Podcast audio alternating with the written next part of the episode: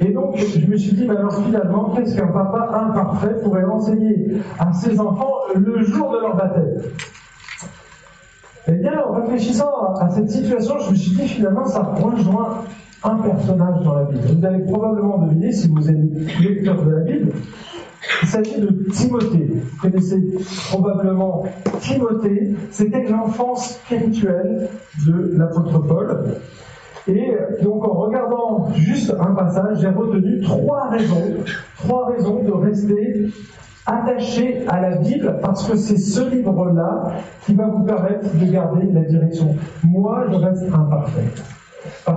Je connais un guide qui lui est parfait et c'est sur celui-là que j'aimerais vous orienter parce qu'après votre baptême, peut-être que vous allez quitter le foyer familial, tu vas peut-être aller au Canada, Samuel, et il vous faudra un guide solide, fiable et ce sera la parole de Dieu, la Bible, parce qu'elle est parfaite. On va le voir dans quelques instants. Alors, on va lire ce texte, il est très court, il y a quatre versets. Regardez ce que Paul dit à son enfant spirituel, Timothée. Toi, reste attaché à ce que tu as appris et qui est l'objet de ta foi. Tu sais de qui tu l'as appris depuis ton enfance. Tu connais les écrits sacrés. Ils peuvent te donner la sagesse en vue du salut par la foi en Christ Jésus. Toute écriture est inspirée de Dieu et utile pour enseigner, pour convaincre, pour redresser, pour éduquer dans la justice afin que l'homme de Dieu soit adapté et préparé à toute œuvre bonne.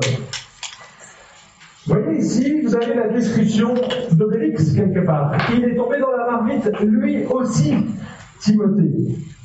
On sait, si on lit le premier chapitre, le verset 5, que sa grand-mère était juive et qu'elle c'était une femme pieuse et qu'elle aimait Dieu avec sincérité, sa mère et sa grand-mère. Et donc on voit qu'il y a un héritage familial qui est là. Paul dit à Timothée de rester attaché à ce qu'il a appris dès sa tendre enfance. Et d'où vient ce qu'il a appris dès sa tendre enfance Les écrits sacrés. C'est-à-dire la Torah pour un juif de l'Ancien Testament, parce que le Nouveau Testament n'existait pas encore à cette époque. Il était en cours d'écriture. Et donc, c'était déjà un repère pour les juifs. Et bien sûr, pour les chrétiens, ben, nous, on a une révélation supplémentaire parce qu'on a le Nouveau Testament qui vient compléter cette partie.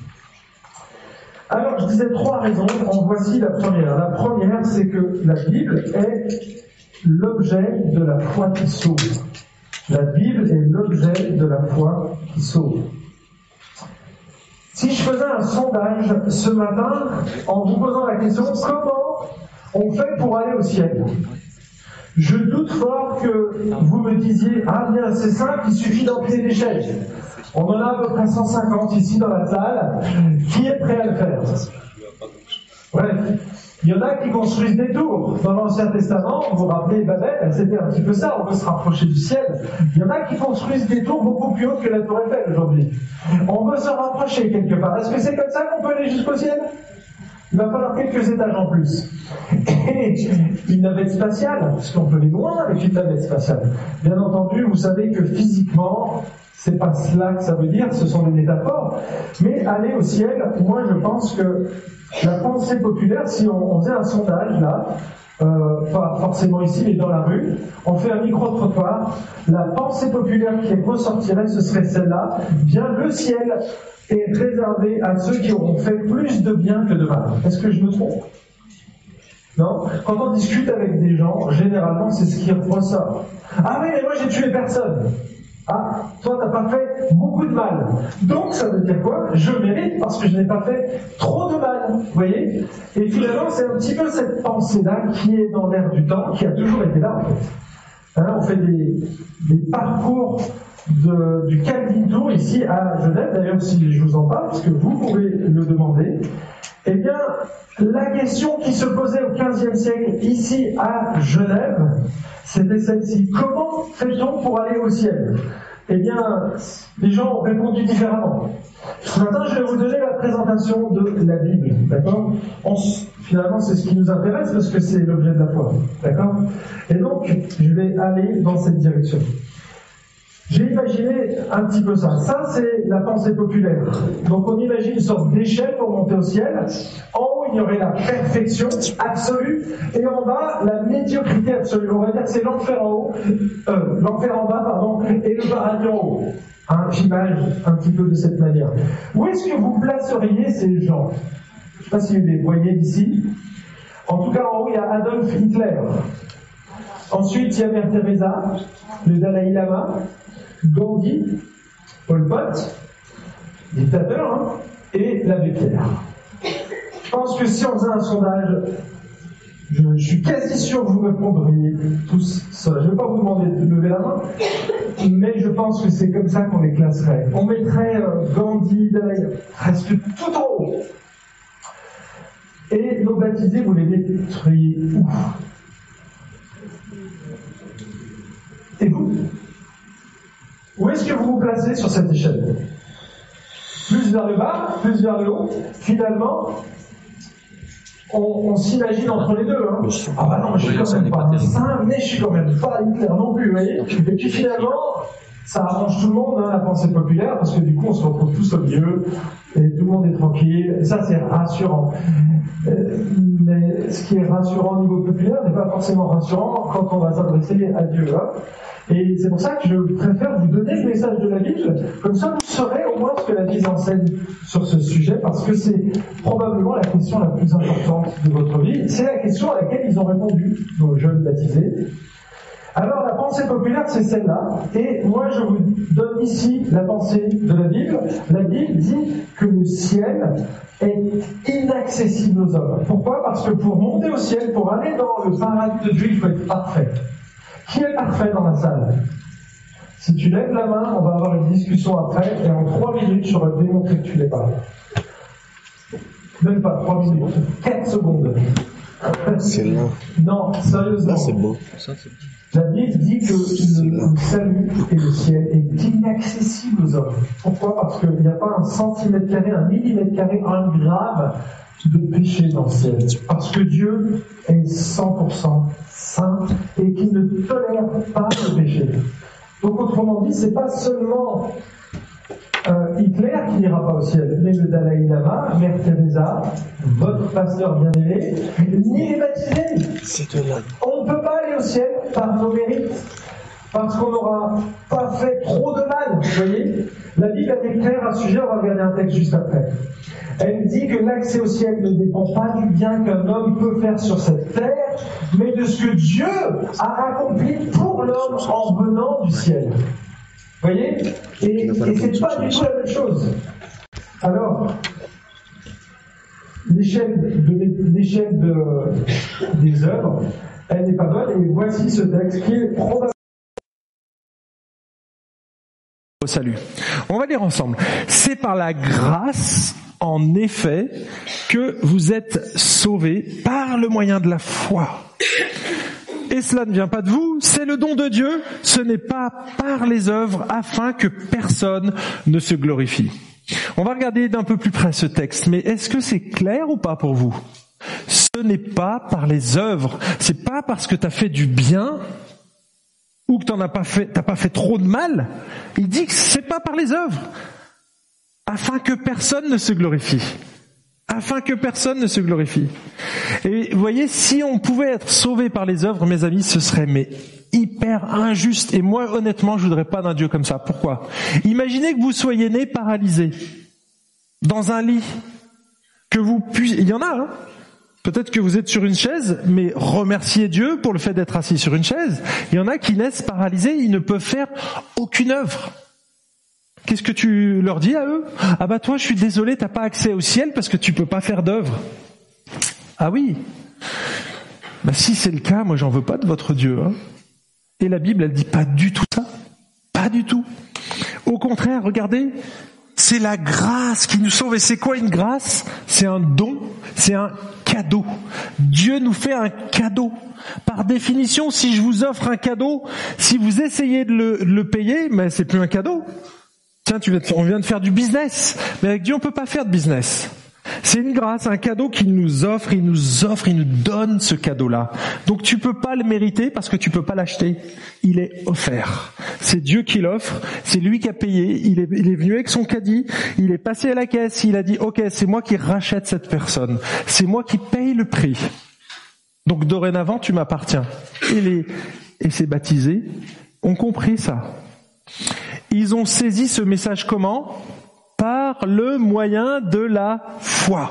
Et là, vous vous dites, ah oui, mais eux, ils ont la foi, moi, j'ai pas la foi.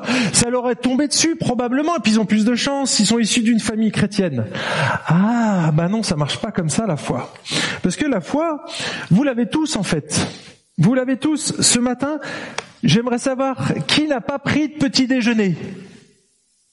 Juste quelques personnes. Donc autrement dit, tous vous avez probablement pris un petit déjeuner comme ça. Eh bien, vous avez une foi extraordinaire. Parce que vous avez pris du jus d'orange. Donc là, vous avez fait confiance à vos fabricants, à votre fabricant de jus d'orange, à votre fournisseur de jus d'orange. Parce que qui vous dit qu'il n'y a pas quelqu'un qui a mis du cyanure dans le jus d'orange? Mais oui, vous n'avez pas vérifié. Et pourtant, vous l'avez pris. Dans votre thé, chez votre boulanger, il aurait très bien pu mettre du cyanure dans la farine. Je pense que vous seriez pas là d'ailleurs. Hein. Mais en fait, vous avez fait confiance. C'est pas parce que vous avez vu, c'est parce que vous avez fait confiance. Vous êtes venu en voiture. J'imagine, vous êtes véhiculé, personne n'est venu à pied. Il y a peu de gens qui habitent dans le quartier ici. Mais vous avez fait confiance soit au transport, soit à tous ceux qui gèrent les feux tricolores, parce que quand vous êtes arrivé au feu, vous n'êtes pas arrêté en disant oh, est-ce qu'il va griller le feu ou pas? Non, non, le feu était vert, vous avez traversé par la foi. Par la foi. Vous avez fait confiance à votre chauffeur et à votre garagiste aussi. Parce que qui vous dit qu'il n'a pas sectionné un frein? Un mauvais garagiste, peu scrupuleux, vérifie mal, il remet pas assez de liquide de frein, vous arrivez, vous pompez, ah, il n'y a plus rien. Ça m'est déjà arrivé. Vous avez la foi. En fait, tout le monde a la foi. Et c'est de cette manière, finalement, ce qui change, c'est pas la foi, parce que vous l'avez la foi. Vous êtes capable de croire. C'est simplement le moyen de la foi. L'objet, pardon, de la foi. Vous voyez? C'est l'objet de la foi. Et souvent, on confond les deux, le moyen et l'objet de la foi. Alors, pour Dieu, et c'est ce que dit Timothée, ce n'est pas notre capacité de croire, mais l'objet de notre foi. Toi, reste attaché à ce que tu as pris et qui est l'objet de ta foi. Tu sais de qui tu l'as pris depuis ton enfance, tu connais les écrits sacrés. Ils peuvent te donner la sagesse en vue du salut par la foi en Christ Jésus. C'est clair, c'est clair, c'est la foi dans une personne. Pas dans une église, pas dans le pasteur, pas dans une religion. C'est dans une personne qui s'appelle Jésus-Christ, qui est mort sur une croix. Il est venu sur terre, il a incarné la perfection et il a pris le péché sur nous. La dette du péché, il l'a payé à la croix. Et vous les baptisés, vous me l'avez dit, je vous l'ai entendu dire, je crois dans ce sacrifice. Et c'est juste parce que vous croyez que vous êtes sauvés. Pas besoin de faire d'œuvres. Les œuvres, elles ne sont pas mauvaises en soi, mais elles vont venir corroborer cette foi-là. Elles sont la conséquence de votre foi et non pas l'objet. D'accord? C'est pas les œuvres qui peuvent vous sauver, c'est votre foi qui peut vous sauver. Et je vous donne maintenant les deux autres raisons, ça sera plus court. La deuxième raison de rester attaché à la Bible après votre baptême, c'est que la Bible, elle est inspirée de Dieu, pas moi. La Bible, oui. Regardez ce que dit le verset 16. Toute écriture est inspirée de Dieu. Ce matin, vous allez devenir des experts en grec. J'ai pas l'habitude de faire ça, mais c'est très facile, vous allez comprendre pourquoi. Le mot inspiré, c'est théopneustos. Si vous avez fait du grec ou du latin, vous, vous entendez le mot théo, hein. il y en a qui s'appellent même théo et pneuma, pneumatique. Vous savez ce que c'est. Un pneumatique, c'est rempli de quoi à l'intérieur? De l'air.